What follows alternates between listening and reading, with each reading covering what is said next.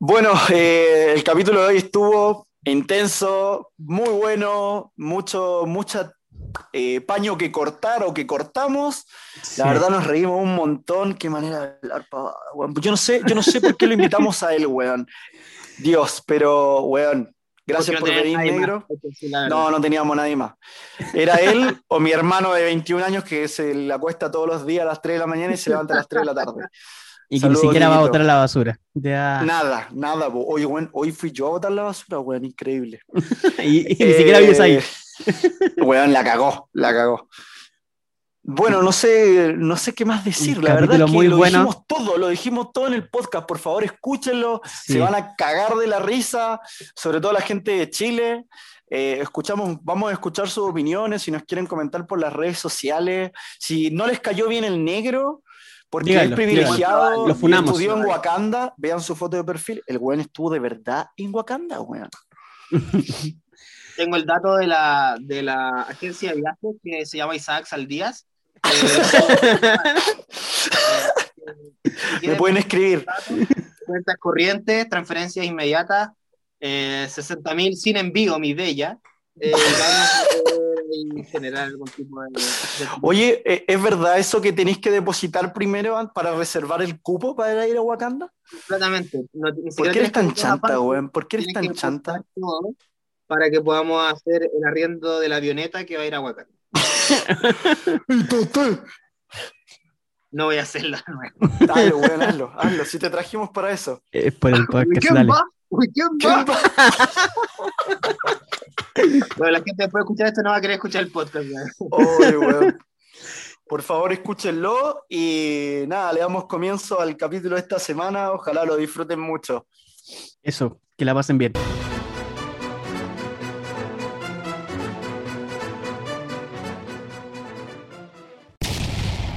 Bueno, eh, tenemos de invitado acá en el capítulo de esta semana a mi querido amigo personal, Isaac, que es cientista político, Hola Isaac, ¿cómo estás? ¿Qué talca? ¿Qué talca? Un ánimo tiene este pibe, unas ganas de participar. Y obviamente a mi querido compañero de toda la semana, mi querido compañero Joshua. ¿Cómo estás, querido compañero? Hola, hola. ¿Cómo están, gente? Creo que el ánimo está ahí a full. De, están, ardientes los dos. ¿Qué les pasa a los dos, weón? Dormieron juntos, que no, no se saludan, no me saludan. Yo llegué con ánimo, yo llegué con musiquita, hice la presentación, no sé qué pasó ahí con Isaac. Ah, llegó la música No, no, bien. Que, quise partir hacer un pequeño homenaje a Charlie Black. Decir qué tal, un humor de los 90. Dios, Dios. bueno, negro, antes de empezar, yo te quiero yo te quiero felicitar porque me enteré que eh, compraste tu casa y vas a ser papá. Felicidades, amigo. Felicidades. Tenía que decirlo. muchas gracias. Tus felicidades me, llegan en lo más profundo. Me gustaría que hubiese sido pañales o otra cosa, pero sí. Creo que es una lo importante es la amistad, weón. Todo lo ve por lo económico. Todo por lo económico, weón. Tenía el signo peso en los ojos, weón. Es que siendo padre, eh, el único que puedo pensar ahora, pues, weón. Plata. Sí. Voy a, como bien decía Santiago, primero, efectivamente, eh, agradecerles por la invitación. Mi nombre es Isaac Saldía, soy cientista político. Eh, y sí, voy a ser papá y voy a. Bueno, me acabo de comprar una casa también. Entonces, un, un vaivén de emociones, entenderán, muy importante. No, se traduce, en el tono de tu voz se traduce tu nivel de emoción.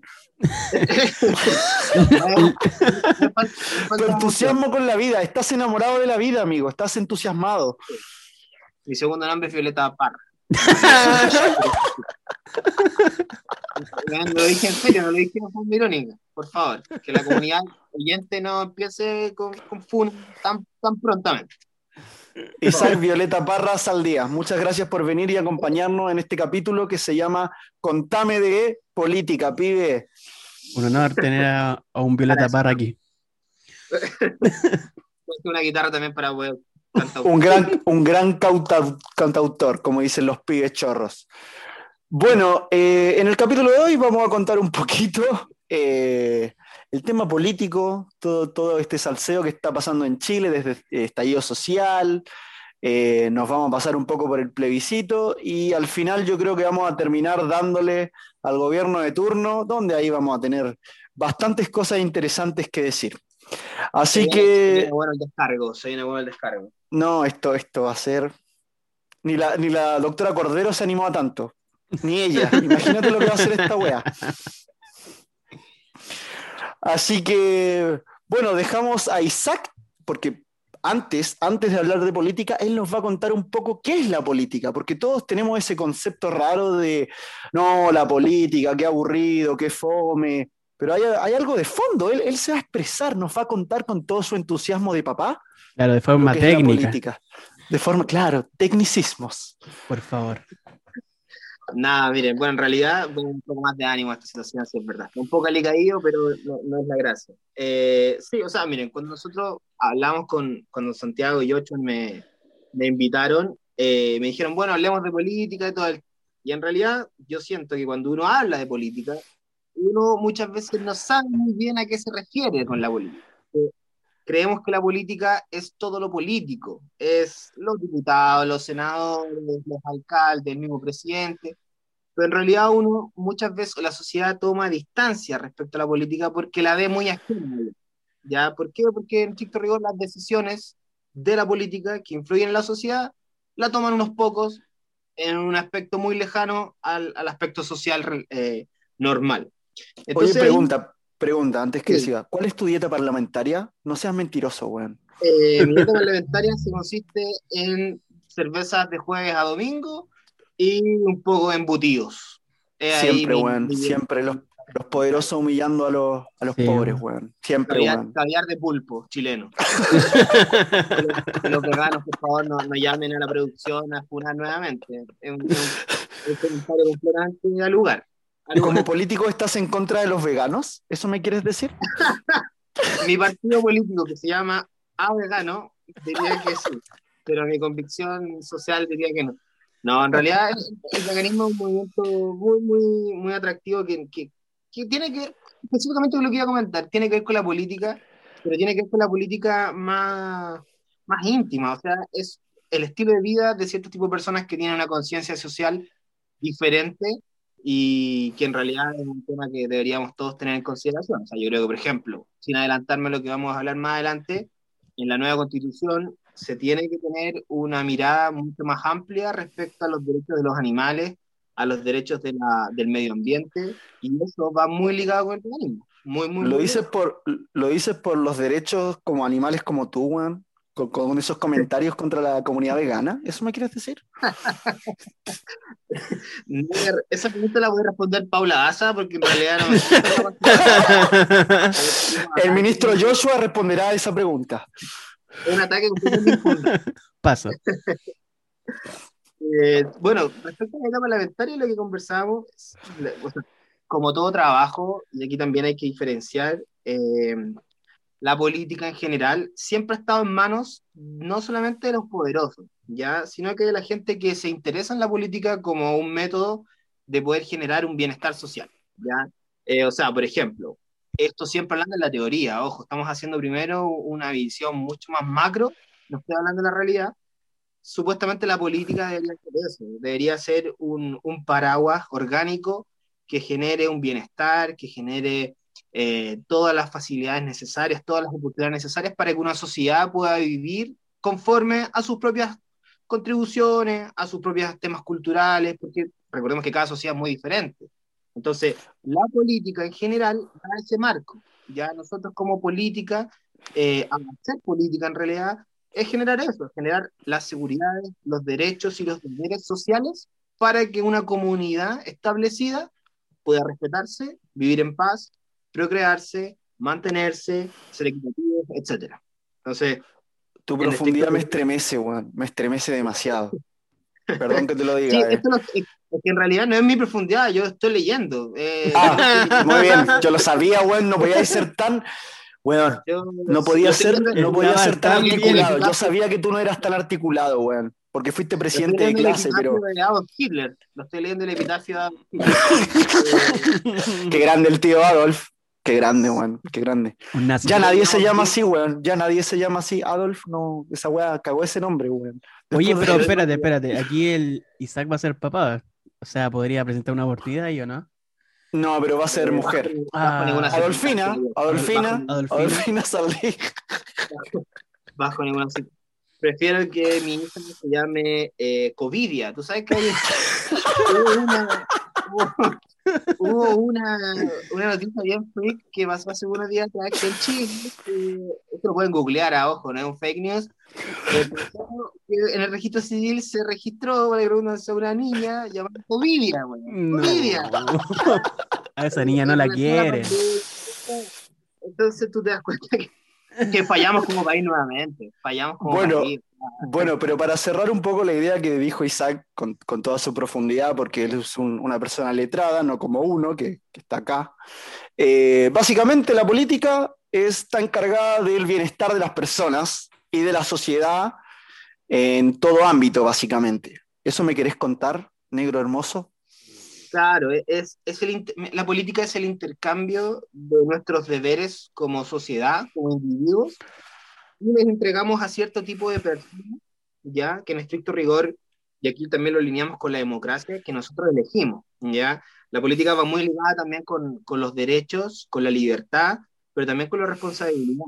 Entonces, la idea de un sistema político es que tú como ciudadano me entregues a mí tu derecho de elegir, tu derecho de seguridad, y yo como político o como representante de la política, puedo dejar de respirar así. Yo no entiendo si estoy hablando con el amigo de, de, de Malcolm, no sé qué pasa.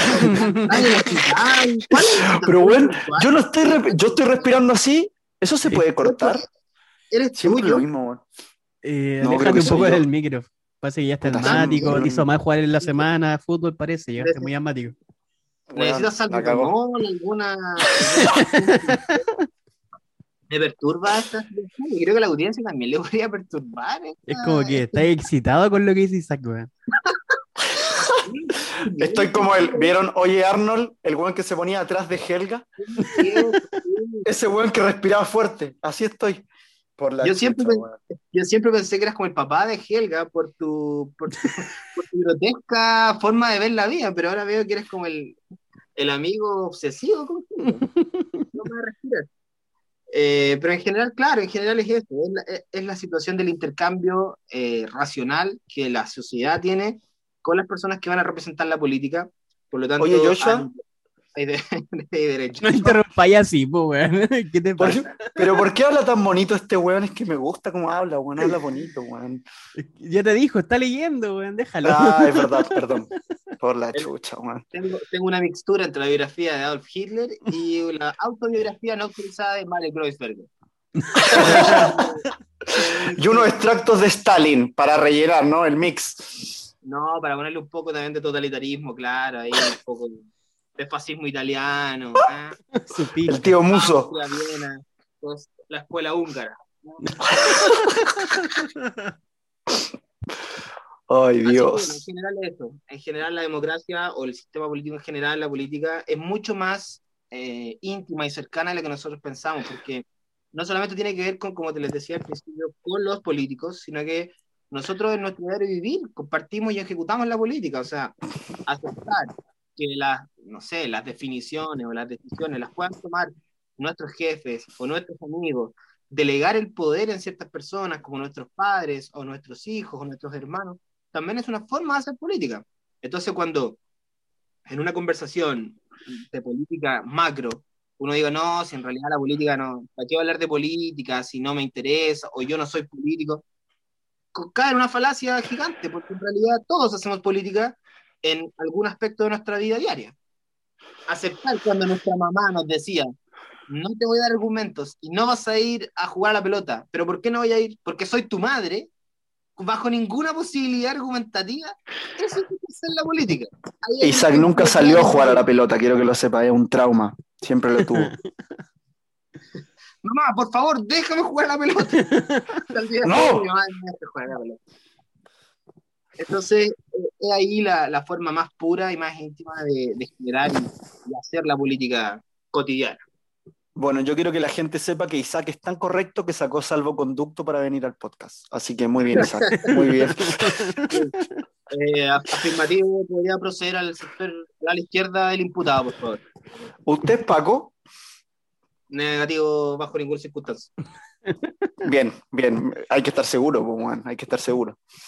Eh, por favor, no te expreses así la policía. ¿eh? la policía. La policía es un derecho que todas las sociedades deben tener. Bueno, tú no vives en Providencia, di la verdad. O sea, bueno.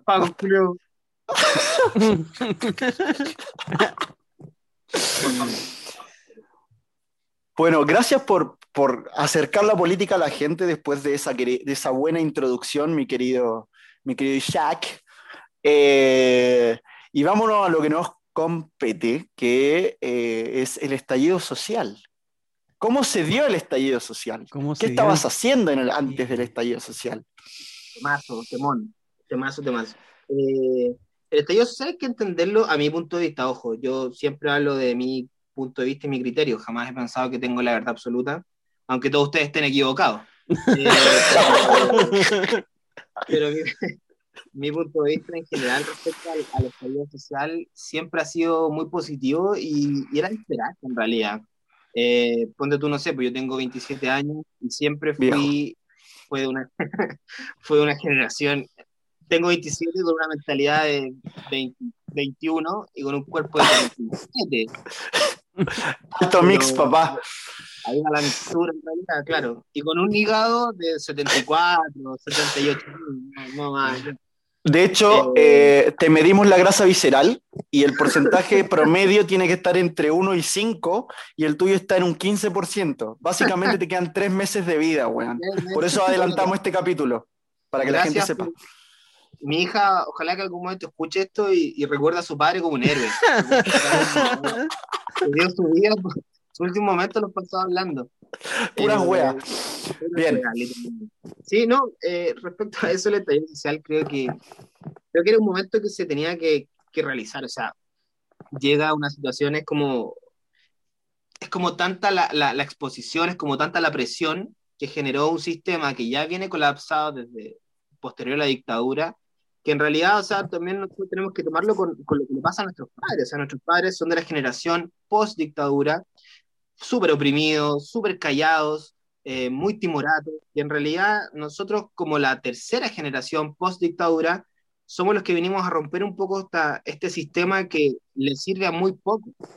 Y esa situación en algún momento iba a terminar, o sea, cuando nosotros hablamos del estallido social, no hablamos de un estallido social eh, político, no hablamos del partido X, sino que hablamos de una transversalidad general de la sociedad, donde no había banderas de donde, claro, no habían partidos políticos, no habían líderes, no habían caudillos, no había, no, había solo una, una petición, o sea, era la estructura social completa, desde los pasajes de la micro, desde las pensiones, desde la salud, desde los movimientos sexuales, desde los movimientos animales, desde el movimiento medioambiental, o sea, todo, todos los aspectos sociales que ejecuta cada ciudadano y ciudadana estuvieran presentes en el estallido social. O sea, se juntó todo. Todo, completamente todo. Los famosos no son 30 pesos, son 30 años. Claro, esa frase tan, tan cliché que, que de verdad, o sea, sí, es súper cliché, pero enmarca muy bien lo que nosotros hemos vivido durante Claro, obvio. Uno dice, claro, puta, yo no tengo 30 años, pero sí me quedan 3 años. tu cuerpo sí. claro, eh, y de alguna forma sí sé que no son 30 pesos, porque la, las subidas de micro, por ejemplo, venían siendo paulatinas desde hace 5, 7 años atrás. O sea, no, no, fue solamente el 2018, 19, perdón. ¿Cachai?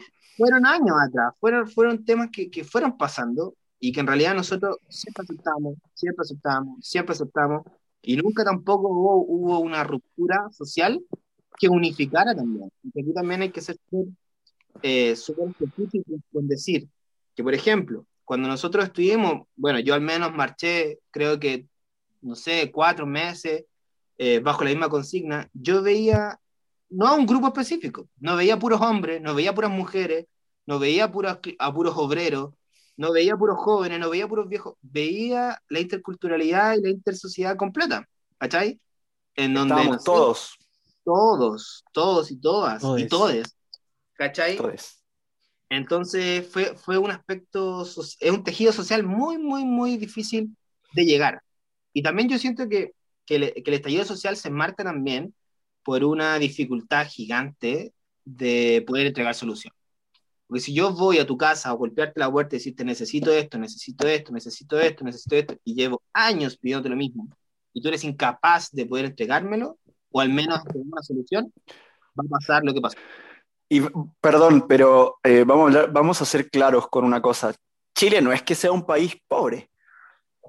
Para no nada. es que no tenga recursos, no es que no tenga recursos, solo que eh, yo siento que el estallido social, desde un punto de vista súper personal, se dio porque mm, la gente se aburrió, se aburrió. O sea, yo veo cómo trabaja la gente, yo veo cómo se rompe el culo la gente acá. Lo he visto en los distintos trabajos que me ha tocado estar, uno lo ve en el metro, eh, somos ganados, somos ganados. O sea, eh, de lunes a viernes, 45 horas semanales para llevar el pan a la casa, no tienes tiempo de compartir con tu familia, eh, y es una máquina, es una máquina todo el tiempo.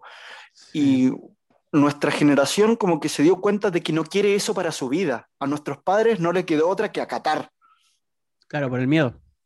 Exactamente, exactamente. Y esta Y nuestra generación se dio cuenta que no quiere eso, estar de lunes a viernes, de la... no es vida, no es vida, Sí. para ganar el mínimo. Porque te, te, te tiran migajas. También es eso. te- La gente que trabaja en el metro con horarios, turnos rotativos, que, bueno, la gente que tra- se rompe el ojete eh, por migajas, amigo. ¿Qué es eso del sueldo mínimo? Ni siquiera está, ni siquiera el sueldo mínimo está de la mano con lo que se debería, eh, con, el tema de los gastos. O sea, lo mínimo, mínimo, mínimo real son 500, 600 mil pesos. Ese es el mínimo. Pero hay un vacío enorme y se juega con la necesidad de las personas. ¿Cómo no va a haber un estallido social después de años? Entonces, eh, concuerdo, esto, esto no es de ahora, esto explotó. Como que se abrió una ventana de oportunidad gracias a estos chicos salvadores que saltaron la valla del metro y se tiró todo el mundo de cabeza, ¿viste?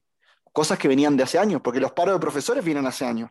El tema de los eh, de la salud también viene hace años. Entonces, todo, todo. No puede ser que te tengas que endeudar a tal punto para eh, estudiar una carrera que tal vez es lo que te guste, porque está esa disyuntiva, ¿no? ¿Estudias algo que te guste o es estudias algo para que te dé plata?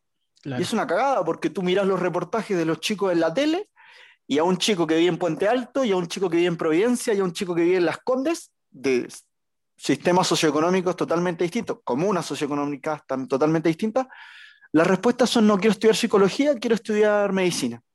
Pero no es porque les gusten, es porque su realidad es tan voy a ganar plata y me voy a salvar. ¿Me entendés? Esa es la es mentalidad. mentalidad, sí.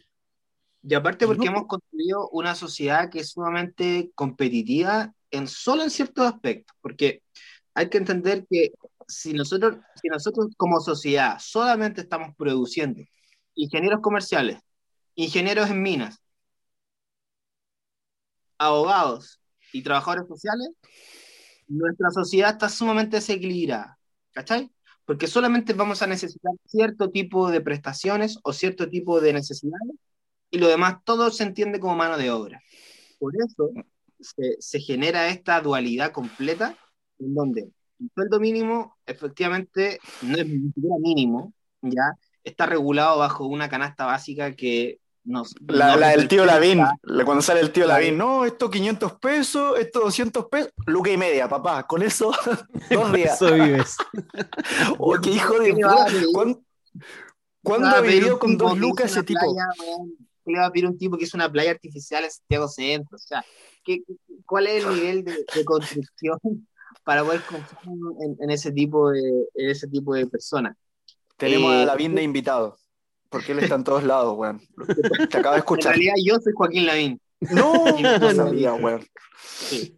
Tengo un dron apuntando a tu casa hay cuatro personas de la Municipalidad de Las Condes que te van a por, tu por tus papeles. ¿Ah? Entonces, en realidad, nosotros cuando entendemos el tema del estallido social, sabemos que no, no, no, fue solamente por algo en específico. Y efectivamente, como Y es un problema social súper grande. creo que basta de respirar. Nuevamente volvemos a Perdón, weón, acabo de alejar mi micrófono. Tengo, no sé si tengo sinusitis, eh, gonorrea en los pulmones o no Gonorrea. Inventando enfermedades. Ah, qué envidiosos que son, todo porque en Chile no, los chilenos no pueden tener esas enfermedades. Por eso es necesaria la educación de calidad, para que tipos como este no generen este comentarios por el lugar. Le pedimos perdón también a la, a la sociedad médica que puede estar escuchando este capítulo. O sea, estudié ocho años, pregunté las postales, me digo que tengo gonorrea en los pulmones. es muy complejo, es muy complejo. Entonces, hay que simplificar un poco el, criterio de evaluación con respecto a la estabilidad social y también agregar que hay un tema súper importante que esta sí que es una bandera de lucha que se le entrega a esta sociedad. Quizás no a la mía, yo no me... Yo, por ejemplo, y acá, acá pueden haber pifias, pero yo no me siento parte de la... No pifies, no pifies. no respeto. Vayan a pifiar al estadio, vayan a pifiar al estadio, viejo. Eh, hay un tema que es súper importante que, por ejemplo, es el tema de la violencia o el tema de la insurrección, mucho más contestataria, ¿cachai? Que no es decir ya no quiero, sino que es pararme y decirlo en la cara, saltar un torniquete, quemar las cosas. Y eso también es un aspecto que en la teoría siempre, siempre, y eso hay que tenerlo súper claro, siempre se ha utilizado para generar los cambios futuros. O sea, tú dices, exacto. Ninguna, revolución, es pacífica. Exactamente. claro, sí. Ninguno lo leímos al mismo tiempo porque tenía el mismo torpedo, no crean que nuestra... no, no, no, no. Acabo de meterme al Google Drive del negro. Es más, Santiago está al lado mío. Santiago, saluda. Hola, Isaac. Levantó la mano. eh, es súper importante saber eso. O sea, la, la violencia en, en, algunos aspectos, y, yo también entiendo, por eso siempre hablo de mi, mi posición política, no de una, insisto, no de la verdad, eh, es generar eso, generar que la violencia también conlleva un grado de, de cambio. O sea, no, hay, eh, en una estructura tan compleja, porque estamos hablando de miles de banderas de lucha, miles de necesidades y también de soluciones. O sea, también hay que ponerse en el lugar. Si yo fuese el presidente, que me tocara un estallido social, tampoco. Te vas de vacaciones. me compro una pizza. Voy a darle cumpleaños a mi nieto y me compro una pizza, pues, viejo. yo. Y aparte de eso, diría que estamos en guerra. Saque mi digo porque estamos en guerra, dale. Claro, ante un enemigo fuerte, invisible y poderoso. Entonces, eh, claro, o sea, hay que entender también que la sociedad demanda, demanda, demanda, demanda soluciones. Y muchas veces las soluciones no son parte de la posibilidad inmediata del gobierno de turno. Porque acá yo creo que es estado Piñera, culiado, Bachelet, eh, Frey, Pato Elwin, no sé, eh, cualquier color político, las, las sociedades con una, una bandeja de, demandas tan compleja como la que tuvimos nosotros en el estallido social, tampoco hubiese dado el abasto, porque la sociedad chilena, incluso la sociedad chilena, hasta el día de hoy yo creo que no entiende que de este movimiento social han hecho documentales en otros lados, la gente en Europa ha estudiado el movimiento social chileno, ¿cachai? Y muchas veces nosotros pensamos así, ah, sí, la Revolución de Octubre o, la marcha más grande de, la historia de Chile. Y puta, cantamos los prisioneros, el baile de los que sobran. va, un poco más allá, ¿cachai? Va, un poco más allá de, entender que marchamos por algo. Claro. Y ahí nosotros también tenemos que ver cuál ha sido la respuesta que, que nosotros hemos demandado ante nuestros líderes que nosotros también hemos cogido hay que tener conciencia de que si Piñera, culiado, está donde está, no fue porque hizo un, golpe de Estado. Claro, por la gente. Y eso hay que tenerlo súper claro. Si nosotros tenemos lo que tenemos hoy, es porque nosotros mismos lo hemos elegido. o no elegido, pero eh, el tema del voto, el voto obligatorio, acá no es obligatorio. Entonces Piñera salió presidente con menos del 50% de los votos del país solo porque la gente no fue a votar. Yo creo que eso ya caló en todo el mundo y tengo fe de que en las próximas elecciones la gente va a ir a votar. Como que ya aprendió. Ahí te das cuenta que, porque si Piñera se lo elegido por un voto o por mil votos, no es culpa de Piñera, porque las reglas del juego son así. Y nosotros como jugadores, como jugadores de ese, de ese juego, no hemos Puros sido capaces- mancos. Claro, no porque me da paja, no porque estoy peleando. Ten- tengo caña. Entonces, claro, tengo que- no hables tan fuerte que no el video que tengo que ¿Cachai? Mamita, me duele la Nosotros guatita, no voy a votar. ¿Quién vomitó mi carita? Nosotros como sociedad tampoco hemos sido muy capaces y muy responsables de entender cuál es el contexto en el cual estamos inmersos y saber que, de verdad, suena súper cliché, pero nuestros propios gobernantes han sido elegidos democráticamente por nosotros, ¿ya? Sin ánimo de, generalizar o de personalizar las críticas, si es que las Catibarriga, si es que los Alessandri, si es que los Lavín, si es que los Teilier han sido y están donde están, han sido por nosotros, ¿cachai? Porque de alguna otra forma ellos han generado o han sido canal para poder expresar las ideas de un cierto conglomerado político. Entendamos que cuando uno vota por alguien, por más que le caiga bien, porque muy entretenido, porque fue actor, porque me dio un calendario en la feria, porque Qué buen calendario de- ¿cachai? Sea lo que sea, uno, en estricto rigor, la doctrina política te indica que si tú vas a votar por X persona, es porque tienes afín con esa persona. O sea, esa persona va a representar tus ideas en el Congreso. Entonces, al momento, si yo soy, si yo soy vegano, ¿ya? No lo eres, ya lo sabemos. Estoy comiendo un cordero al palo en este momento. Lo está dando vuelta al espiedo. tengo una roticería de pollos asados llamados Isaac.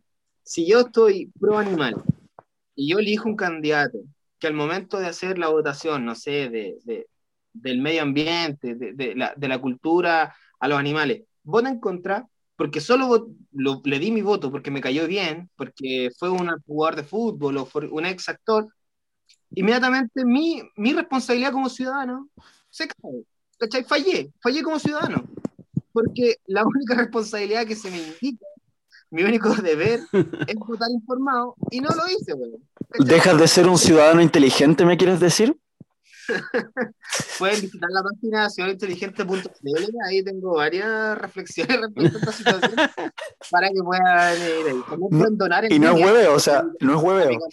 a mi campaña, a mi campaña virtual con Bitcoin. Eh, Oh. Pero eh, claro, ahí hay una, hay una responsabilidad que también siento que este estallido social nos generó. Ya, o sea, todos sabemos que estamos súper descontentos, estamos súper enojados y tenemos mucha rabia con toda la clase política, pero ojo, Sí. bueno, perfecto. Tenéis rabia, tenéis molestia, ¿y cuál ha sido tu responsabilidad? No, pero es que eh, no, no fui a votar. O me da lo mismo la política si voy a tener que ir a trabajar igual el lunes. Bueno, uno no elige presidente para que el trabajo deje de existir. ¿Ya? Entonces ahí uno tiene que tener Uh. una capacidad más profunda de analizar lo que está pasando. Y eso creo yo que es la responsabilidad y el, el- la enseñanza también que nos deja el estallido social. Porque hoy día tenemos a la- a- ganamos, por ejemplo, con el estallido social, el cambio de constitución. Y es súper Bueno. importante, súper importante saber eso. Ya nos vamos a meter en, en- en el tema de la constitución y nos vas a contar un poco del plebiscito, pero yo quiero saber, Joshua, ¿qué estabas haciendo en el estallido social? Ese día, ese, cuando pasó eso, Ese el, el 18 de octubre. fumándose un porro gigante. y, lo que, y lo único que hacen ustedes dos es fumar hierba, weón. Y esa weón es una envidia gigante, weón. Pero lo hacemos por la patria, lo hacemos por la patria. Que Por el estallido. perdamos tiempo hablando de qué, qué estaban haciendo, porque toda la sociedad sabe que ustedes lo único que hacen es fumar droga, weón. no, no. Yo, ese fue un día jueves, si no, si no mal no recuerdo. Sí, Y yo estaba trabajando, yo trabajaba en esa fecha ya. Yo trabajaba en una, una empresa que todavía estoy, no voy a decir nombre. Y ahí con mis compañeros de pega, que todos ya son mayores de edad, o sea, en el sentido de que son muy mayores. Tú no eres Todos mayor son de edad, acá. maduros. no, yo soy mayor de edad, pero todos me doblan la-. ¿Contratan niños? ¿En esa empresa contratan niños, weón? ¿Quieres hacer No. una denuncia? Puedes hacerlo, amigo. No, ¿Tu amigo, si no me echan.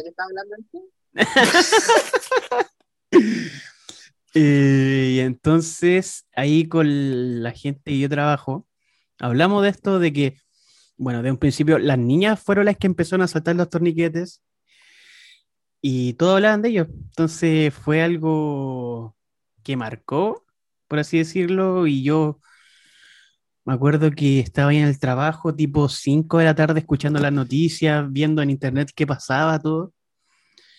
Y para mí al menos era todo muy raro. Nunca había visto algo así. Yo tengo 22 años y nunca he visto algo así en Chile al menos. Era como unas cosas de película, no sé, de estas como típicas películas de Estados Unidos cuando pasa alguna weá porque a ellos les pasa todo. Yo debo ser honesto, yo cuando empecé a ver estos, a estos cabros, yo dije, eh, pensé como el, el weón de la tele, así, esto no prendió, como cuando dijo esa frase culiada, no, cabrón, esto no prendió, un millón de weones marchando por, por la Alameda. Eh, pensé que no, que se iba a quedar ahí, ¿no? Pero fue como que una cosa llevó a la otra, pa, pa, pa, y bueno, ya la gente no pagaba, y fue el paro del metro, que quemaron, bueno, no sé, este que los pacos hicieron medio ahí su, sus triquiñuelas.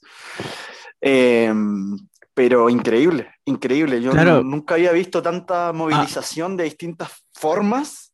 Eh, yo me acuerdo que estaba en el trabajo en ese momento. Era mi tercer día en el trabajo. Yo trabajaba en Mall Plaza Alameda. Bueno, a la concha de su madre, a la concha de su madre. Estaba trabajando, mi jefe se me acerca y me dice, Santiago, te pedí un auto, ándate a tu casa porque si no, no llegas más. Quedó la cagada en el país. Yo como. Conche tu madre, me demoré dos horas en llegar a mi casa y veía a la gente marchando, quilombo por allá, pues, weón, Sí. increíble. De verdad que es como dice Joshua, eh, era de película, terrible. Y no paró, y no paró, y no paró, y una, no, increíble. La verdad, nunca había Y visto a mí pasaba esa cosa de que tan unido. Los jóvenes, los escolares de ese entonces, no pagaban y había gente que lo apoyaba y no pagaban. Y yo no, yo estaba en esa posición de pago o no pago porque habían pagos, habían guardias de metro ahí. Yo ocupaba el Pagaste metro Perkin, y no sabía qué pagaste hacer. Perkin, Pagué como pagaste un par de veces, pero después veía gente perkin. pasando y fue como, ya, fue, voy. Hubo una revolución. Y, y- y Pero- no, sé si les pasó, no sé si les pasó, pero cuando. Yo también siento que cuando hubo, cuando hubo esta, esta posibilidad de como romper la regla, bueno, yo me sentí también más culpable que la chucha. O sea, yo pasé el torniquete bajo, casi, casi que para México en la espalda, weón. Pero lo hice, weón, lo hice, ¿cachai? Y fue como, weón, rompí la regla, le gané al sistema una Soy vez. un anarquista, vamos. Anarquista, anarquista sin Vamos, revuélcate en columna.com. tu tumba. Esto realmente era anarquismo, weón. ¿Cachai? Entonces fue, fue súper brígido, weón, saber que estaba la posibilidad de romper. La, Claro. la- bueno, romper literalmente todo. eh, y también romper la regla. ¿Cachai? Entonces, fue, y aparte fue muy rápido todo. Yo, o sea, también concuerdo con ustedes. Yo, yo estaba ese viernes, estaba en el trabajo. Yo trabajo ahí en Parque Bustamante, weón, a dos cuadras de Plaza Italia, Plaza Dignidad. Y fue como, bueno, fuimos a almorzar a la una, era las 3 de la tarde, y Chile se estaba quemando en vivo y en directo, weón.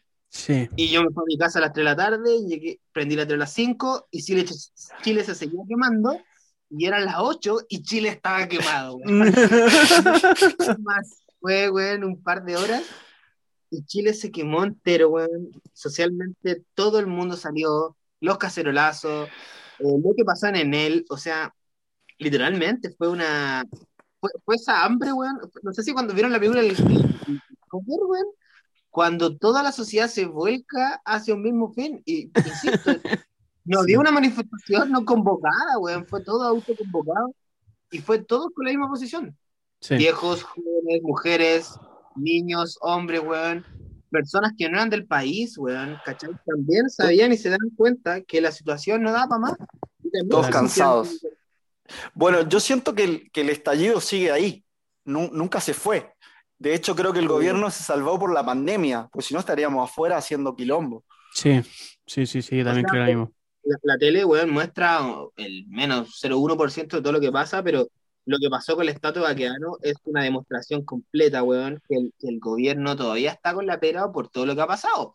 Porque, weón, todos los viernes, hasta hace tres meses, dos meses atrás, todos los viernes quedaba la cagada en Plaza Italia. Todos los viernes, weón. ¿Cachai? Y es por lo mismo, es para que, porque al final esto es como la teoría del desgaste. Yo le doy, le doy, le doy, le doy, hasta que le saco por desgaste. ¿cachai? Ujú. Porque también porque somos con cosas, o sea, la, la- el gobierno está preocupado de otra cueva, pero también este es un tema súper complejo, súper complejo para ellos. Claro. Ellos titubearon y hubo que, tuvo que haber y ceder con algo, que en este caso es la constitución, para que la gente se calmara un poco, ¿cachai? Eso fue en, en, oc- en octubre, noviembre, que, que se hizo el gran acuerdo por la nueva constitución, porque si no la weá se... O sea, Chile de verdad que se quemaba entero. Piensen en, en- en el sur, cuando en localidades donde hay una comisaría completa, weón, para 200.000 personas, esa comisaría fue quemada, weón. ¿Cachai? Esa- se rompió todos los cánones habido y por haber de criterios, de responsabilidad Bueno, social.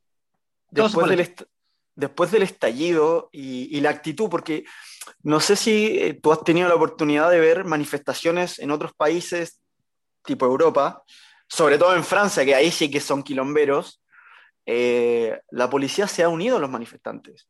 Acá la Claro. policía, acá la policía que juró proteger al pueblo, básicamente, eh, weón, ¿cuánta gente perdió los ojos? Y de mala leche, porque los pacos son mala leche, no, no vamos a andar con cosas. Sí. Eh, la gente ya no se siente representada por carabineros. Porque si tú me preguntas hace 15 años atrás, antes que saliera el quilombo de, eh, de toda la plata que se robaron, que ya venía mal la institución por ese lado, eh, la gente igual creía en la institución. Yo mismo creía en la institución, así como, ah, no, pero es que los pacos igual se ve bien, ¿viste? Así ¿Te como que los locos fallado? Tu superhéroe se Pe- cayó. Se me cayó el Superman, ¿viste? Me pasé. Pero ahora, No, ahora, pero tú, tú para el día del carabinero te disfrazáis de Paco, dilo al día negativo, negativo. No.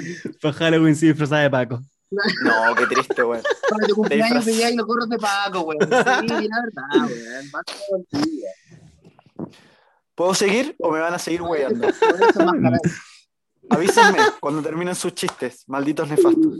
Eh, se me fue el hilo, boludo. Está bueno, no importa. La cosa es que ya nadie cree en los pacos. El otro día me paró un paco, me paró un paco para pedirme el salvoconducto y ni lo pesqué. Fue como, ahí está, revísalo, no sé, y seguí caminando. O sea, ni, la gente ya no tienen autoridad y que- ni credibilidad, como que te chupa un huevo. Sí. Lo que pasa es que los pacos y las policías en generales, y esto también hay que entenderlo, este, en una, en una república, en una, en una democracia, ellos son los únicos que pueden ejercer la violencia de forma válida, Legal. de forma, claro, de forma democrática, porque el Estado... Para, para, para, general- para, para. ¿Qué es la violencia democrática? Permiso, voy a dispararte. Esa es la- Permiso. Tengo que te derecho a dispararte.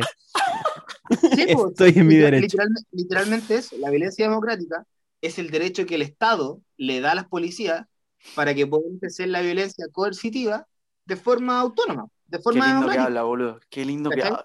Porque, por ejemplo, si yo voy y te pego un lumazo o te pego un balazo porque no me cayó bien tu posición, yo soy en- eh, eh, empresado, o sea, empresado, acabo de inventar una palabra nueva, enjuiciado, eh, No, y más que eres negro. O sea, si me pegas un balazo, no ves a tu familia nunca más. Y tu familia también se va presa, solo por el color de tu piel. Oh, qué racismo, weón. Qué, qué mal. Qué, con- qué conversación más trillada, viejo. Entonces no tengo el derecho, el derecho como democrático para poder ejercer la violencia. En cambio, un carabinero, en su legitimada Ah, defensa, usaste la palabra carabinero. sí lo puede ocupar, pues. Sí lo puede Ya. ocupar. ¿Cachai? es Entonces, cuando hablamos, cuando hablamos, cuando hablamos de, la, de la violencia, tenemos que entender que por qué es tan nefasto la- la- el actuar de, la- de las policías en general. Y ojo, no solamente en Chile, ¿eh? ojo, No, obvio. no solamente en Chile. Bueno, los invito a que puedan revisar el estallido social que está pasando en Colombia en este momento por la reforma tributaria y los pacos están haciendo la misma idea que están haciendo en Chile. Están disparando a la gente en los ojos, en los brazos. Es una política, weón. ¿Cachai? No hay una... Para hacer...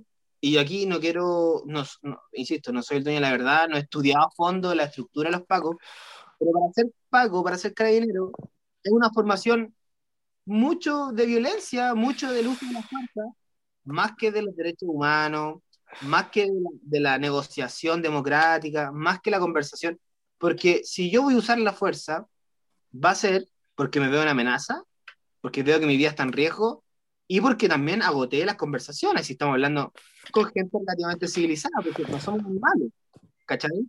Entonces, si yo voy y te pido que no hagas algo de forma democrática, de forma adulta, se supone que eso debería pasar. Recién yo podría utilizar la fuerza cuando eso no pasa, ¿cachai? Pero la formación que en este caso nosotros tenemos que realizar es esa, es apuntar mucho más allá. Y eso Apuntar a los ojos. en pocas palabras. En pocas palabras. En pocas palabras y en muchos balazos. Oh, bueno.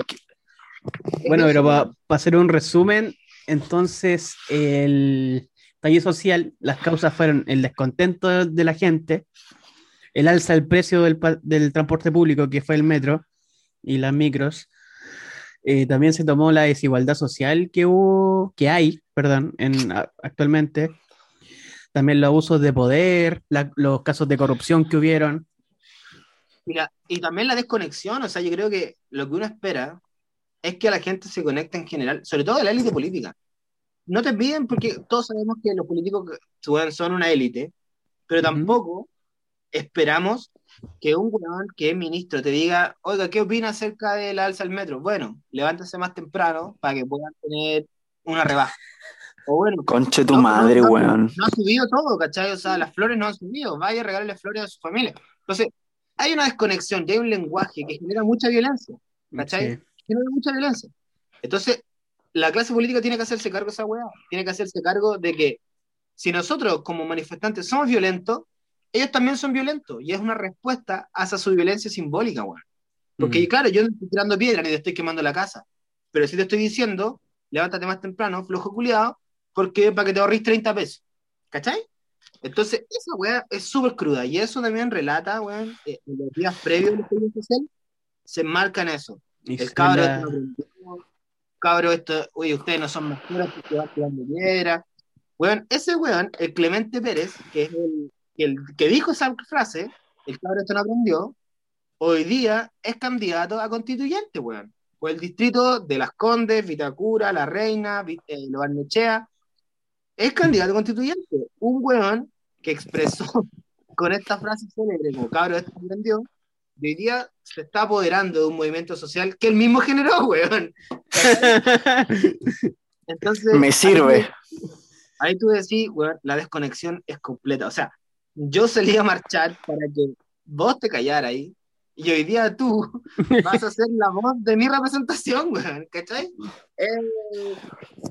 es una vuelta de carnero gigante, weón. Y eso manifiesta completamente el estallido social.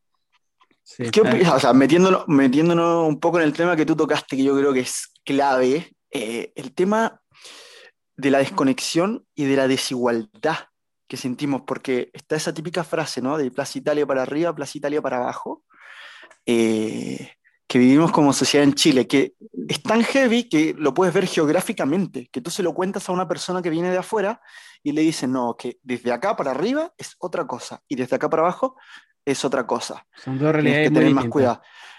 En metros, en metros de distancia.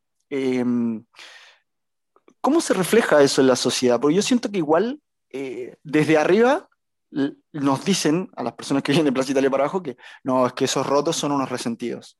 Y nosotros sentimos que eh, de, de Plaza Italia más arriba, ellos viven en una burbuja totalmente distinta y que nunca se han subido a una micro.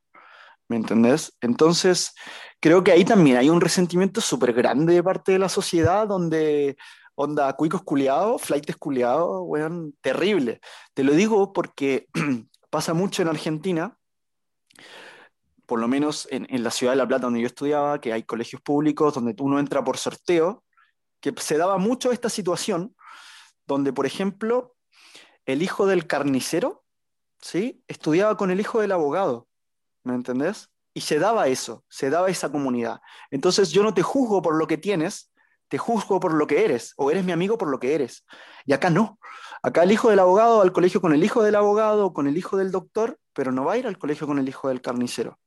Entonces hay una segmentación, hay una segregación y hay una polarización de la sociedad también que se ve a nivel geográfico. Yo no sé qué opinan de eso, yo lo encuentro fatal, horrible. Que es un estilo de violencia que, como les decía antes, es súper simbólico. ¿Cachai? es simbólico saber que yo como hijo de voy a tener ciertas, no, no voy a hablar de privilegios, ciertas, ciertas capacidades que van a ser diferentes. Y cuando hablo de capacidades, no hablo de capacidades personales, sino que son capacidades que la sociedad me ha entregado. Por ejemplo, aprender otro idioma, conocer otros países, eh, explayarme o, generar una, una, educación diversa. O sea, yo, no, yo, por ejemplo, como colegio en, Las Condes, el Niño de Águila o no sé qué chucha, no solamente voy a aprender a sumar, a leer y a restar y vivir, voy a aprender a nadar, voy a aprender alemán, voy a aprender a, bailar, a hacer ¿Puedes, ¿Puedes recitarnos algo en alemán que tú estudiaste en el Nido de Águila? y hiciste el intercambio en Wakanda. Yo fui un águila en realidad. Eso fue mi, reencarnación de eso.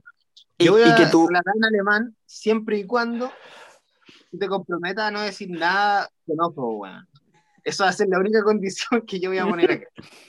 bueno, eh, está bien. No voy a decir nada, nada racista ni xenófobo, por más que lo diga en broma siempre. Eh, pero bueno, cuenta tu experiencia en el nido de águila y, cómo hiciste un intercambio en Wakanda y por eso tu foto de perfil que ustedes pueden ver en, en el Instagram de Isaac, Isaac Saldías, ahí arroba. Véanlo, él se sacó una foto en Wakanda. Arroba 23. perro, yo no cacho mucho eso, weón. Yo en realidad no hablo mucho con los rotos, así que no sé, no te podría decir nada. Deme el ingeniero comercial más grande que tenga. No, no, no, no tan ingeniero, por favor. Entonces, todo, todo, va ligado con, con, con, eso, creo yo, con la educación. Y eso genera la polarización, porque al final, de verdad que son dos mundos diferentes. En las plazas, en la cantidad de seguridad pública que hay, en la cantidad de, y en la calidad de los negocios. Tú vas al supermercado, allá, no sé, en Las Condes, tenéis semillas, tenéis huevos veganas, tenéis tipos de carne. Y vais al Montserrat de Renca, weón, y solo tenéis carne molida vencida. Aguante, aguante. aguante el Montserrat, papá. Ni siquiera en la alimentación nosotros podemos generar esta, esta identidad y esta, igual, esta igualdad, weón. Entonces, cuando tú sabes que la sociedad está así de polarizada, tampoco ni el sistema público ni el sistema privado hace su trabajo, que en este caso el sistema público debería acortar las brechas y no seguir alargándolo. Como tú tenías, por ejemplo, una prueba de segregación universitaria tan grande y tan discriminatoria como la PSU, weón, te vaya la chucha. ¿Cómo te fue en la PSU, negro? Eh, no la di. la verdad, weón. No la verdad, weón. Porque no sabía leer. no entendía lo que me decían. No, qué prueba más segregadora. Pero bueno, si ni la diste. No, muy segregadora. Joshua, ¿cómo te fue a ti en la PSU? Eh, no hablo de mi vida privada, amigo. Uf, amigo, no. Esa duda, qué buena, qué más segregadora. Uf. Este silencio de dos segundos fue, me fue como el pico. No, no hay bueno, ¿sabes cómo me fue a mí en la PSU? Me terminé estudiando en Argentina. Buscando la notida. Por favor, démela. Hashtag no puedo pagar nada. Ahí está, el ejemplo vivo de la segregación del país. Chile. El mejor ejemplo de que Chile está muerto por dentro es, que un chico con capacidades diferentes vaya a estudiar en Argentina, pues, ¿cachai? Porque, weón, claro, quería ser bioquímico, quería ser bioquímico. Ya está, en Chile no necesitamos biotecnología, necesitamos ingenieros, comerciales. Necesitamos gente que nos cambie el chip. guiño, guiño.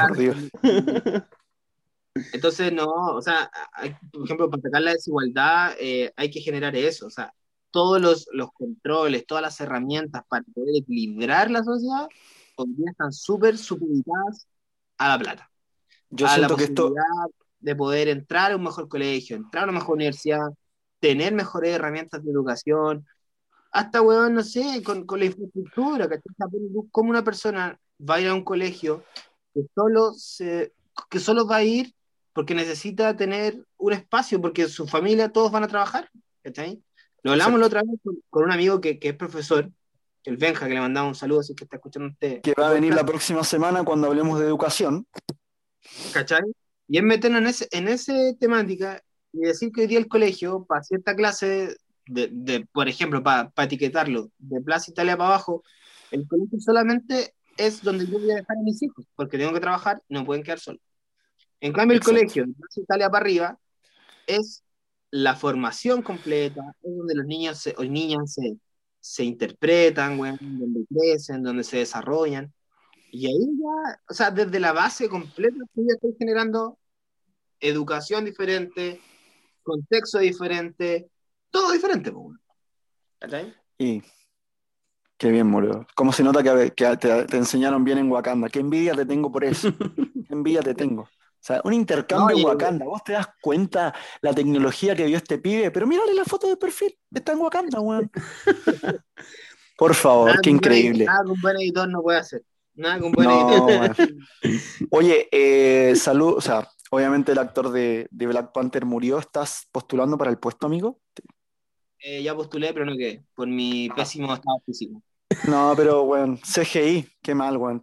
yo tenías la actitud para mí, tachala perfecto porque hablé con los hermanos rusos y me dijeron que eh, lo más parecido a, un papel que me podría entregar como no, no Natacha por mi por mi contextura física por la contextura a Natacha por mis curvas eh, te iban a dar el papel del soldado de la tercera fila en la película de Black Panther 2, que se le tapa la cara en un plano cuando se cruza Thor. O sea, ni te ves. No, y que muere, y que muere antes de que la película comience. O sea, antes de la pelea, porque se enfermó. Sí, sí. Claro. Porque se quedó dormido y no llegó a la grabación. qué, gran soldado. Qué gran soldado, bueno, que no va... bueno, soldado que huye sirve para otra guerra, bueno, es así. Oye, 300 años de vida, bueno está bien, está bien. Muy bien. Oye, em, quiero que, que, pasemos directamente al tema de, a lo que derivó el estallido, porque en realidad eh, lo que se pedía era un cambio de constitución. Entonces, negro, para que la gente entienda un poquito eh, cuál es el problema con la constitución actual, si nos puedes contar, básicamente para eso te trajimos, no porque nos caigas bien, para nada. Eh, y en lo que deriva este... Nada. ¿Cómo? No voy a Está en tu contrato, weón. Está en tu contrato. Para que voy a hablar con Luis. Luis no quiere hablar, este pibe. Ok, dice que van a. Bueno, si no hablas. Eh, me, acaba, de llegar un tweet y puedo poder hablar entonces. Perfecto, perfecto. ¿Estás amenazado, weón? Estás amenazado. ¿Te acaban de dejar una vara en la puerta? Acá me han dejado una granada por la ventana. Sin presión. Sin presión. Em, que nos cuentes un poquito, porque todo esto del estallido social derivó en que nosotros ahora podamos tener eh, una nueva constitución, que nos cuentes cuál es el problema de la constitución que tiene Chile, en pocas palabras, porque si no vamos a estar hasta marzo acá del próximo año, y eh, el tema de los constituyentes, cómo funciona eso y por qué se está desvirtuando de la manera que se está desvirtuando, antes de pasar al último tema de este capítulo. Eh, el tema de la constitución es súper importante y lo que yo conversaba al principio es de nuestra responsabilidad. Y ahí yo creo que, si, puedo, si puedo dejar algo de toda esta basura que he dicho durante esta media hora, es que en realidad es súper importante votar informado. Eh, porque en realidad, de verdad que lo que nos estamos jugando hoy día no son cuatro años de gobierno, como si nos podríamos jugar en una, en una votación de presidente o presidenta, sino que nos estamos jugando, eh, yo creo que los lineamientos políticos y sociales de nuestra generación, de nuestra generación que va a venir, de la generación que va a venir, incluso la generación que va a venir en cuarta orden. Porque una constitución no se cambia todos los años, ¿cachai? La constitución siempre se establece como el marco regulatorio general de todos los países. En el estricto rigor es una constitución, es saber lo que puedo hacer y lo que no puedo hacer. ¿Y, cuál es el problema de esta constitución que tenemos ahora? ¿Cuál es el quilombo? Porque todos cambian la constitución, che, cambiame la constitución, pibe, cambiame la constitución, dale, cambiame la constitución, dale, no sé, ¿cuál es el problema? El problema, mi punto de ver, vuelvo a repetir, estoy hablando de, un punto de vista personal, es que siento que esta constitución quedó chica y quedó corta en relación a las necesidades de esta sociedad. O sea, esta constitución funcionó hasta cierto tipo de años, no sé, entre 5 o 10 años atrás, porque la sociedad que ejecutó y que vibró con esta constitución, hoy día ya no existe. Bueno, o sea, la generación de Pato Elwin, en, la medida de lo posible, ya no existe, weón. Hoy día si tú me decís, puta, yo le pido a mi jefe, jefe, súbame el sueldo, y le decís, ya, vamos a hacer lo posible por subirlo, a mí no me sirve. ¿Cachai? Yo digo, o me lo va a subir o no me lo va a subir. Así de simple. En cambio, la generación de mi papá o la de mi abuelo, si pedía un aumento de sueldo y le decían, sí, lo vamos a ver, decía, perfecto, lo vamos a ver. Ya será su contentamiento. Entonces, para graficar la sociedad de, de 20 años atrás, 15 años atrás, era eso. Y hoy día la sociedad chilena no necesita una constitución que te hable en la medida de lo posible. O sea, la constitución de hoy día queda chica porque no habla de conceptos amplios de familia, porque no integra una sociedad, porque no habla de derechos civiles, porque no habla de minorías, porque la mujer no tiene un rol importante, ¿cachai? Solamente el Estado como regulador del mercado. Del mercado, es eso, ¿no? Uno de los principales problemas de la Constitución es el tema de la propiedad privada que está al mismo nivel de la vida. Es terrible eso. Entonces, una, constitución, una, un alma mater, que te dice que ponte tú, cualquier persona puede hacerse rica a costa de romperle las costillas a cualquier ser humano, está mal. Y no es la sociedad que hoy día yo quiero vivir. No es la sociedad que le quiero entregar a mi hijo. Es una sociedad que ya pasó de moda. Entonces, también, y no, no quise quedar en el cliché de que ah, se, hizo, se hizo en cuatro paredes, eh, se cocinó en la cocina y la wea. Porque claro, eso puede pasar, que en realidad efectivamente esta constitución Jaime Guzmán la ideó en base a tres, cuatro, ya siendo súper generoso, diez visiones. Diez, weón. Tú comprenderás que Chile tiene 18 millones de habitantes y que cada habitante, weón, puede tener una visión diferente de la sociedad. Obvio. No hay una forma, weón, más democrática, más pura de poder escribir la línea de nuestro país que eligiendo a nuestros representantes y ahí es donde, por ejemplo, el estallido social encausa este proceso que es el, de constitución, de asamblea constituyente, asamblea mixta, convención constitucional y todos los nombres que se le entregó, pero en realidad es simple, o sea, la asamblea constituyente o, la, o, la, o, el método, la herramienta que nosotros vamos a utilizar es en base a la democracia. Hoy día, por ejemplo, nosotros en, en, en, un par de días más, porque ya el 15 y el 16 de mayo son las votaciones, nosotros tenemos que elegir a 155 ciudadanos o ciudadanas que van a representar y van a escribir los lineamientos políticos de nuestra sociedad. 155. Nada más. Pero son las listas, ¿no? ¿Son las listas? Sí, hay, bueno, ahí está el método que, lo voy a explicar un poquito más adelante, que igual es súper bueno, es súper entregado, pero lo que iba yo es cómo, weón, cómo nosotros podemos entregarle nuestro destino o por qué deberíamos entregarle nuestro destino político y social del país a 155 personas. En este caso, a mi parecer, voy a hablar de una opinión personal, no es tanto, weón, no, no, no, no abarca todo lo que debería abarcar, pero también nos vamos al otro extremo, porque tampoco podemos tener 500 weones en la Constitución, porque si no, nunca nos, nunca nos podríamos poner de acuerdo. No terminamos. Por algo se tiene que empezar, yo creo que está empezando, por algo se parte, ¿no?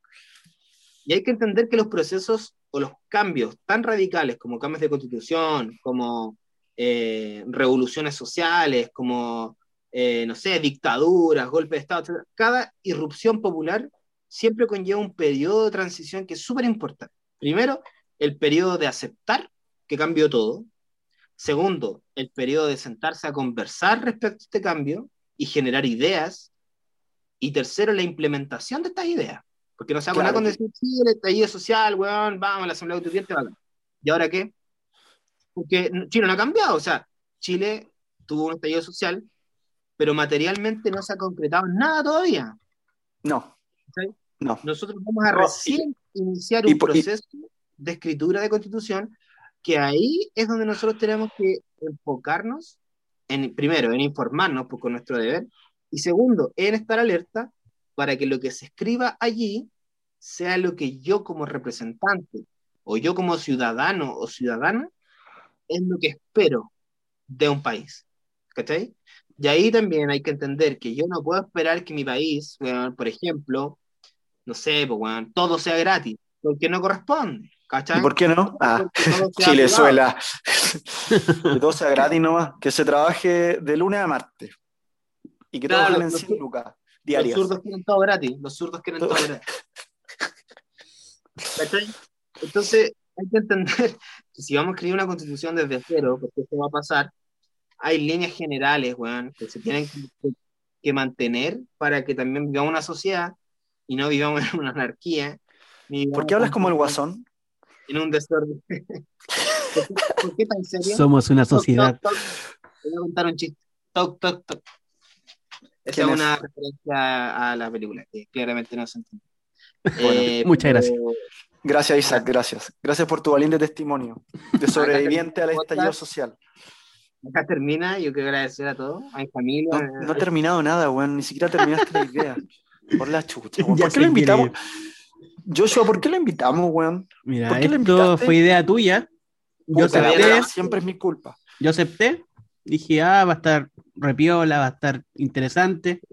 Y aquí estáis puteándolo. Puta, ¿Por qué weón. era Y- yo? y- ¿Era yo Oh. o, o iban a poner una hora el video de la tortuga gimiendo?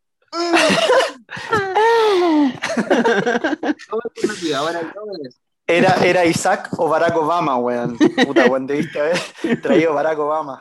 Por la chucha, weón. Se quedó jugando básquetbol. Donald Trump. Con Donald Trump.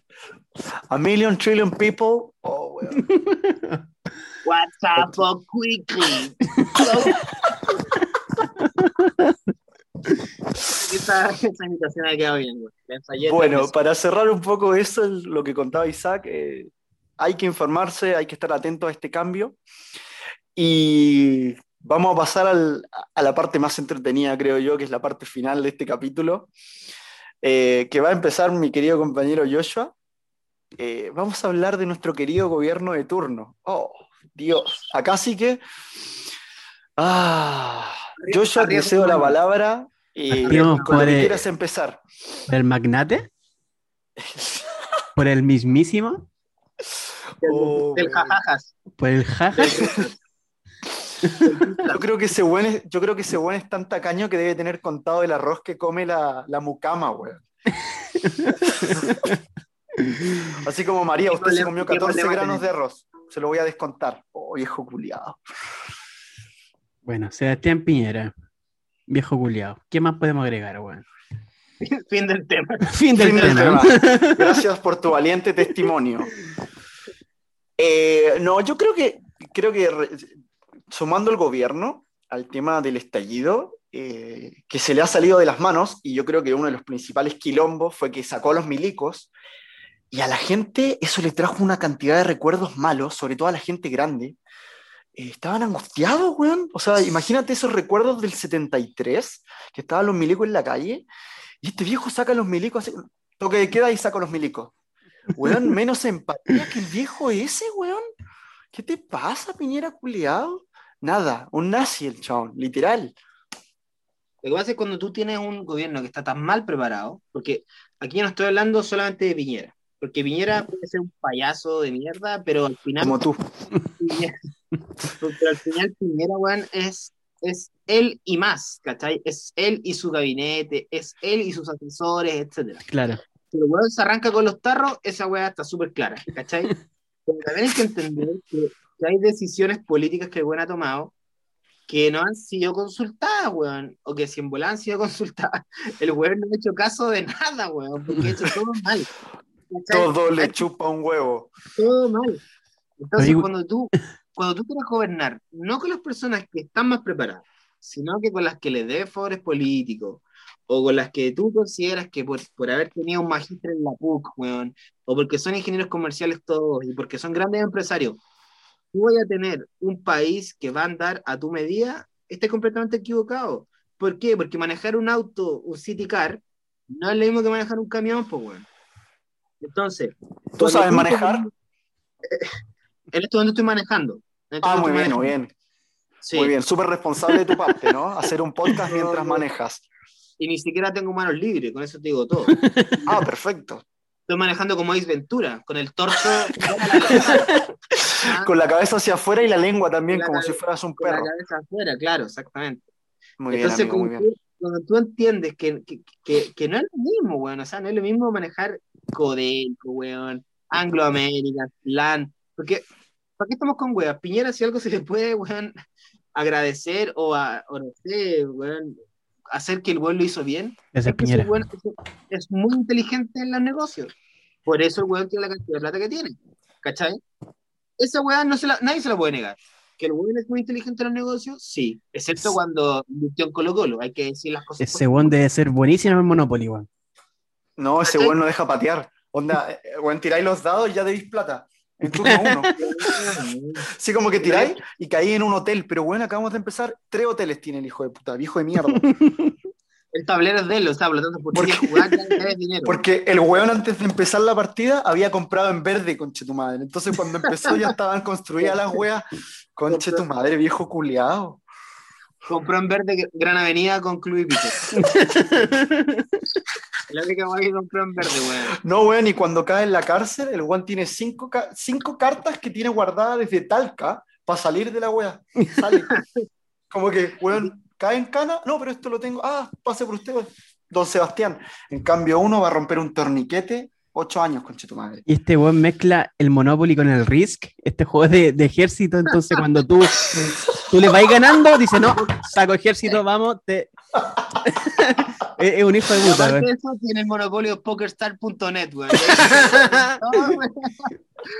Todas la- las posibilidades de ganar plata, weón, socialmente hablando. Oye, viejo culiado, weón. ¿Cachai? Entonces, cuando tú, cuando tú descubres que en realidad pretendes construir un país en base a, a una empresa, donde tú una empresa, tú decís, necesito números. No, me importa una weá, necesito números.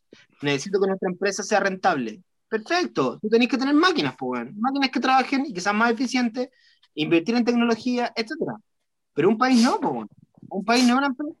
¿Cachai? Entonces, este weón quiere lucrar y quiere ganar por todos los lados. Y en un país que está ejecutado por personas, no por máquinas, van a haber imponderables, van a haber situaciones que no va a poder manejar él, ni ningún gobierno, como un terremoto, como un estallido social, como un incendio. Como todas las weas que le pasan a Chile, pues. ¿Cachai? Porque no Bueno. le pasa en otro país. Bueno, y hablando un, un poquito del, de- por ejemplo, de, de, de las intentos, porque son intentos de reformas sociales, porque tú estás cuestionando que el gobierno socialmente vale callampa, y eso es verdad, eso es lo que pasa, y por eso hay tanto descontento. En sus intentos para mantener este modelo económico a tope, porque eso es lo que le muestran al mundo, no, pero mira Chile cómo anda, ah, pero Chile, eh, salió este super bono de las 500, edi- edición 2.0, que no se lo ganó nadie, el segundo bono de las 500 lucas, eh, para que la gente siga funcionando en pandemia. Y el tema del retiro de fondo del 10%, que en realidad es plata que nos deberían haber dado, pero como no quieren sacar plata y no quieren endeudarse, hacen que la gente gaste sus ahorros. Y encima nos cobran impuestos. ¿Me entendés? O sea, es una cosa de locos. Socialmente, esas, esas 500 lucas se las deberían haber dado a todo el mundo. A todos. A ti, a mí, a todos. No a algunos pocos. Porque encima te la calculaban con el, el tema de- del sueldo de 2019 y 2020. ¿Y qué pasó con la gente que se quedó sin pega después? Nada, no lo puede cobrar. Y hay un montón de cosas socialmente que no existen.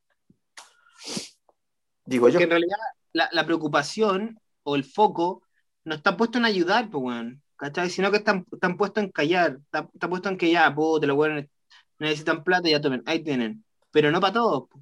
Entonces, No para al todo. final, por eso, por eso te digo, cuando, cuando tú tienes una clase política que está totalmente desconectada con la sociedad, tienes problemas así. Porque, weón, yo, yo, por ejemplo, si fuese un asesor del gobierno, diría, weón, no es que no alcance con 500 lucas, pero no podemos parcializar una ayuda solamente con un bono.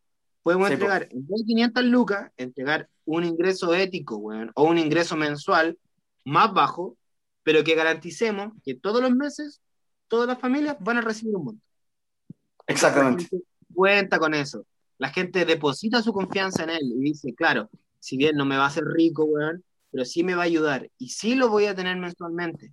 Entonces la gente puede contar con eso, puede estructurarse internamente de una forma No. completamente diferente. No sé si ustedes recuerdan, chicos, perdón, o sea, Sí. tomando el tema ese de la ayuda, ¿cachai? Cuando empezaron a tirar estas canastas, que fue medio un tongo, el tema de las canastas familiares, de 30 lucas que le daban a la gente, y todo el mundo diciendo, weón, ¿por qué no le haces esas 30 lucas a las personas? ¿Y sabes por qué? Porque yo sé que en el fondo hay un, debe haber una empresa eh, de entremedio que es amigo de tal y de tal para hacer la logística, y hay plata de por medio, ¿me entendés? Entonces, nunca se pone a la gente por, por delante con sus problemas sociales. Siempre todo tiene un factor negocio. Bueno, Y- pasó, eso, pasó eso con las residencias sanitarias, pues, bueno, en pleno COVID, en donde las residencias sanitarias, se, no sé si ustedes recuerdan, se, porque claramente nadie estaba preparado, eh, se el Estado contrató hoteles, ¿ya? Para que... Los hoteles, tuvieran- perdón, los hoteles del Monopoly que Piñera había construido, weón. Hijo de puta, hijo de puta, hijo de puta. los hoteles, weón, que, que, que de alguna forma eh, re- iban a recibir a esta gente estaba con COVID, pero de igual forma el Estado le pagó a los hoteles por gente que, que no existió. El Estado Weón. desembolsó mucha más plata, hizo contratos millonarios con gente que, con hoteles que nunca dejaron de funcionar como hoteles, ¿cachai? Y que pertenecían a un conglomerado o a un monopolio que de alguna otra forma no se vio eh, afectado por la pandemia, porque a pesar de que no tenían turistas o gente que fuera a los hoteles, sí recibió plata trucha, pues, weón, del Estado. Porque la gente nunca lo usó. Por- Exactamente, weón. ¿Cachai? Y ponte tú, el weón que era el, mini- el subsecretario de redes asistenciales, Zúñiga, hoy día también es candidato constituyente, pues, weón. ¿Cachai?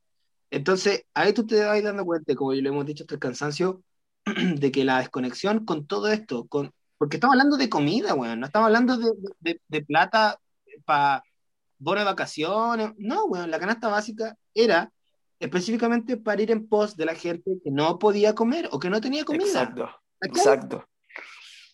Gente que se estaba muriendo en su casa porque vivían 6, 8 personas en 40 metros cuadrados, porque no había más, más, más espacio, weón. Entonces la gente, ¿cómo no te iba a contagiar de COVID? ¿Cómo no iba a pasar hambre si de los 5 que trabajaban, 4 quedaron sin pega? Uno no podía salir a trabajar porque estaba con COVID. Y más encima, el gobierno entrega estas cajas o, o entrega esta ayuda y la ayuda no llega. ¿Cachai? Y más encima, después se, se genera esta, esta información de que las plata eran truchas, de que las canastas se las fueron a dejar a los buenos de las condes, de que el, Weón, ni qué vergüenza, así como, o sea, yo no te voy a decir que, que así como, weón, la gente no puede llegar a necesitarlo, ¿no? Pero, eh, una vergüenza, eso lo fue un tongo. Recibiste la canasta, ¿verdad? Isaac vive en Las Condes y recibió cinco canastas. Y autografiadas, así. Estoy comiendo el caviar que me llegó en la canasta. Oye, bueno, ayer Y una foto de Lavín. con un dron, regalaron un dron que dice la comuna de Las Condes. Detecta calor y todo. De- detecta gente que no es de la comuna para ponerle policía a los lados. Conche tu madre, weón. Te mide el test de la piel. Bueno, Hay, Ah. hay un seco racista en este podcast. Lo, veo, lo veo muy, muy claro, weón. Muy, muy claro. Muy ¿qué claro, muy dijo negro? No lo escuché bien. No lo dije. Claro no es, básicamente. Claro no es. Un poco negro, tal vez. Pero bueno, vamos al tema que nos compete, que son los ministros, porque los eligió Piñera también, ya sea por, por, por favores políticos, como dice acá mi querido amigo Isaac. Eh, ¿Podemos hacer un top de los peores tres ministros y sus chascarros, por favor? Tú, para ti, para ti, Joshua, ¿cuáles son los tres peores ministros? ¿Que estuvieron o que están? Para mí, uy, difícil igual. Preguntar. ¿Quieres empezar de atrás para adelante o de adelante para atrás? ¿Empezás con el número 3? Eh, a ver, difícil porque han pasado tantos que, a ver, Hay mucho, weón. Yo creo que tres, Sí. weón, quedamos cortos. Quedamos Sí. cortos. Eh, No, pero tres, tres para, para, para, para darles con todo, porque yo, yo tengo mis tres. ver, Por eso me- te digo. da- dame tus tres. Ah. Mis tres. Yo creo que eh, Chadwick, que se fue, ¿sí? ¿Ya? Mañalich. No, creo que Mañalich es el primero, ¿sí? Chadwick tercero El segundo, yo creo que ha sido el ministro este de Educación, que es un meme, así como vuelvan a clases. El Figueroa. Oh, amigo, amigo. Y el, y el primero, Mañalich, porque fue el más polémico, porque de verdad que eh, su arrogancia llegó a abordar con la incompetencia y no puede ser así. Porque si eres un ministro de salud, tenés que servir al pueblo, no puedes tener ese nivel de arrogancia cuando un periodista te está preguntando algo directamente. Y decir que el virus se volvió buena persona, me estás cargando, amigo, estudiaste, estudiaste medicina, vos me estás cargando a mí. Así que yo creo que por ahí va, ¿viste? Pero tanto chascarro. Bueno, y después está el meme clásico, ¿no? Esa pregunta la contestará la ministra Daza. Conche tu madre, weón. ¿Crees que, weón, eh, París es un mal ministro? Eh, yo creo que es, a ver, no sé si es un, es un mal ministro. Yo creo que es, después de Mañalich, cualquier cosa es buena, ¿viste? Porque es, así. Para mí, París no es. Eh, eh, es como Pablo Mármol, ¿viste? Lo ves y no pincha ni corta, pero por lo menos no hice tanta cantidad de barbaridades como el otro. No lo defiendo para nada, ¿viste? Pero el otro era impresentable, amigo. cuando le preguntaban por los ventiladores, hay ventiladores. No, no hay ventiladores. Esta información se la voy a decir, pero ¿hay ventiladores o no hay ventiladores? Vienen en camino y no venía nada, pero weón, ¿qué onda? ¿Qué es eso? Ay, weón. Malísimo, malísimo. Eh, mis tres, cuento tú, con, para no repetir lo mismo que el Santiago, que creo que son malísimos los tres. El primero que yo voy a elegir eh, va a ser bueno, me carga, me carga, de verdad. Y aquí no hay un... Te irrita, te irrita. te caga las mañanas. De verdad que no hay un sesgo eh, de género, weón. Pero Marcela Cubillos, cuando fue ministra de Educación, Uf, eh, verdad que eh, es, una, es una persona que no, no, es de mi agrado, no, para nada. Considero que, su, que, su, que sus respuestas, weón, no solamente ante preguntas, sino que en general eh, al movimiento educacional que, que, tuvo bajo su mandato o bajo su periodo como ministra es nefasto, weón, pero nefasto, nefasto, nefasto, nefasto. El segundo que me carga y que me cae, que me cae muy mal es, sí, efectivamente fue Chadwick.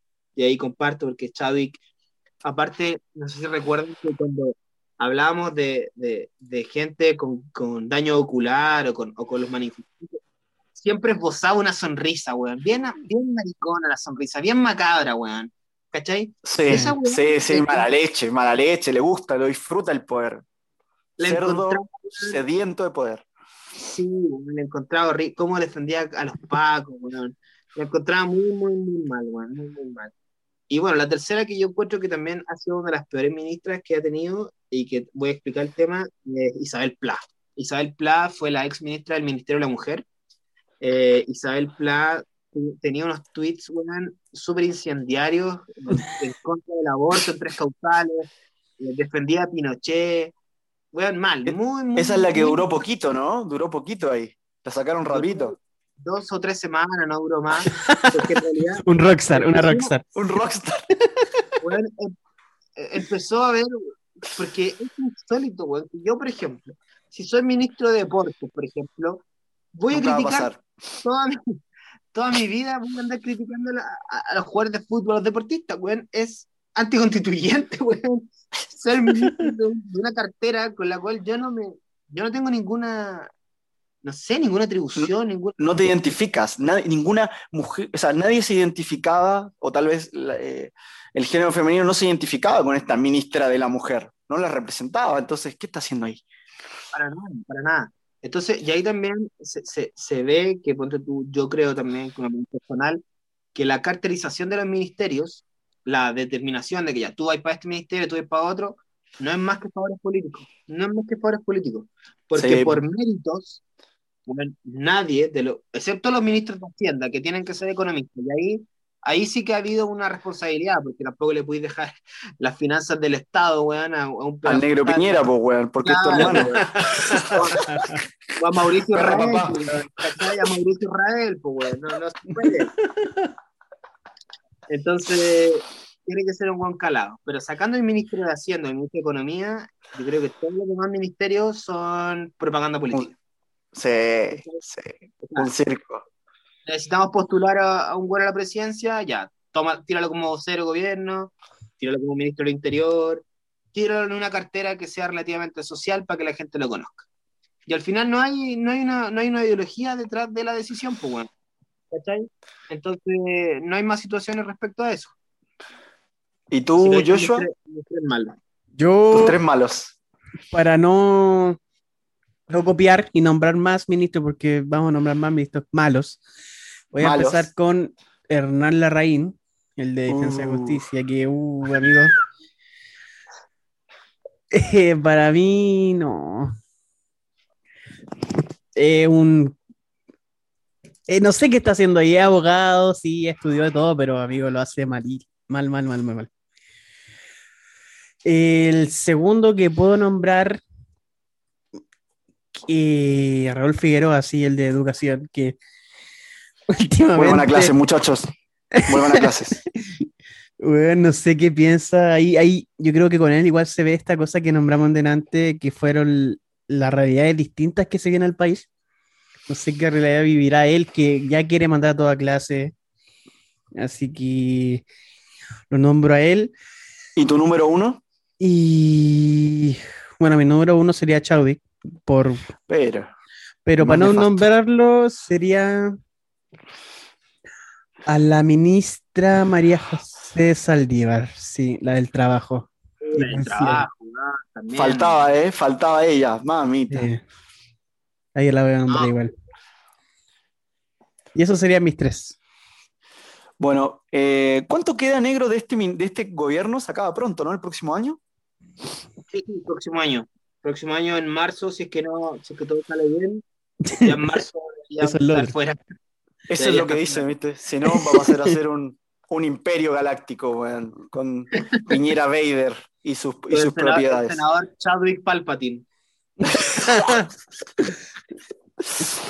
Oye, eh, ya para ir cerrando, la pasé muy bien en el capítulo de hoy, espero que la gente también.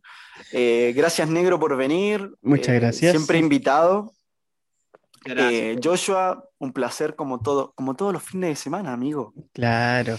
No pongan a coquetear, estoy acá, recuerden eso. Por favor. Un besito, un besito. ¿Cómo? Un No se besito. pongan a coquetear, todavía estoy acá.